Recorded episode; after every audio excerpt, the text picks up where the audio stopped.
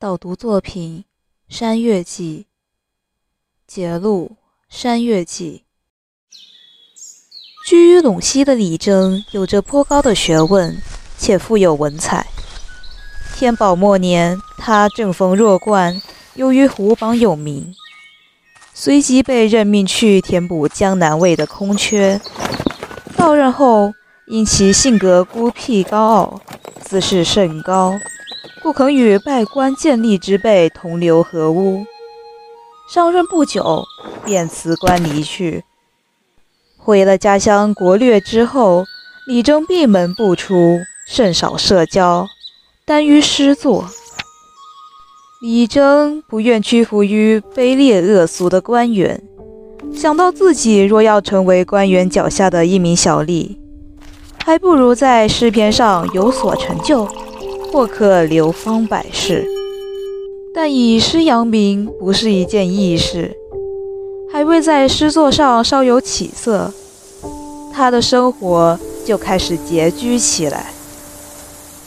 他成日焦急烦躁，心神不定，逐渐消瘦了下去。他面容消褐，骨瘦嶙峋。只余下双目尚且炯炯有神，早已没了当年进士及第时意气风发的风姿。这样过了数年，他日渐对诗作之志绝望，为妻儿生计所迫，不得已选择去了东边一个小地方做官。此时，距他往日赴任已过去多年。不少同僚均已加官进爵，反观自身，却还要屈居于自己曾经不屑的一般愚人之下。不难想象，昔日的才俊李征，自尊心受到了多大的打击。于是他越发压抑不住自己桀骜不恭的本性。终于，一年之后的某夜，他在差旅途中，于吕水河畔。彻底发了疯。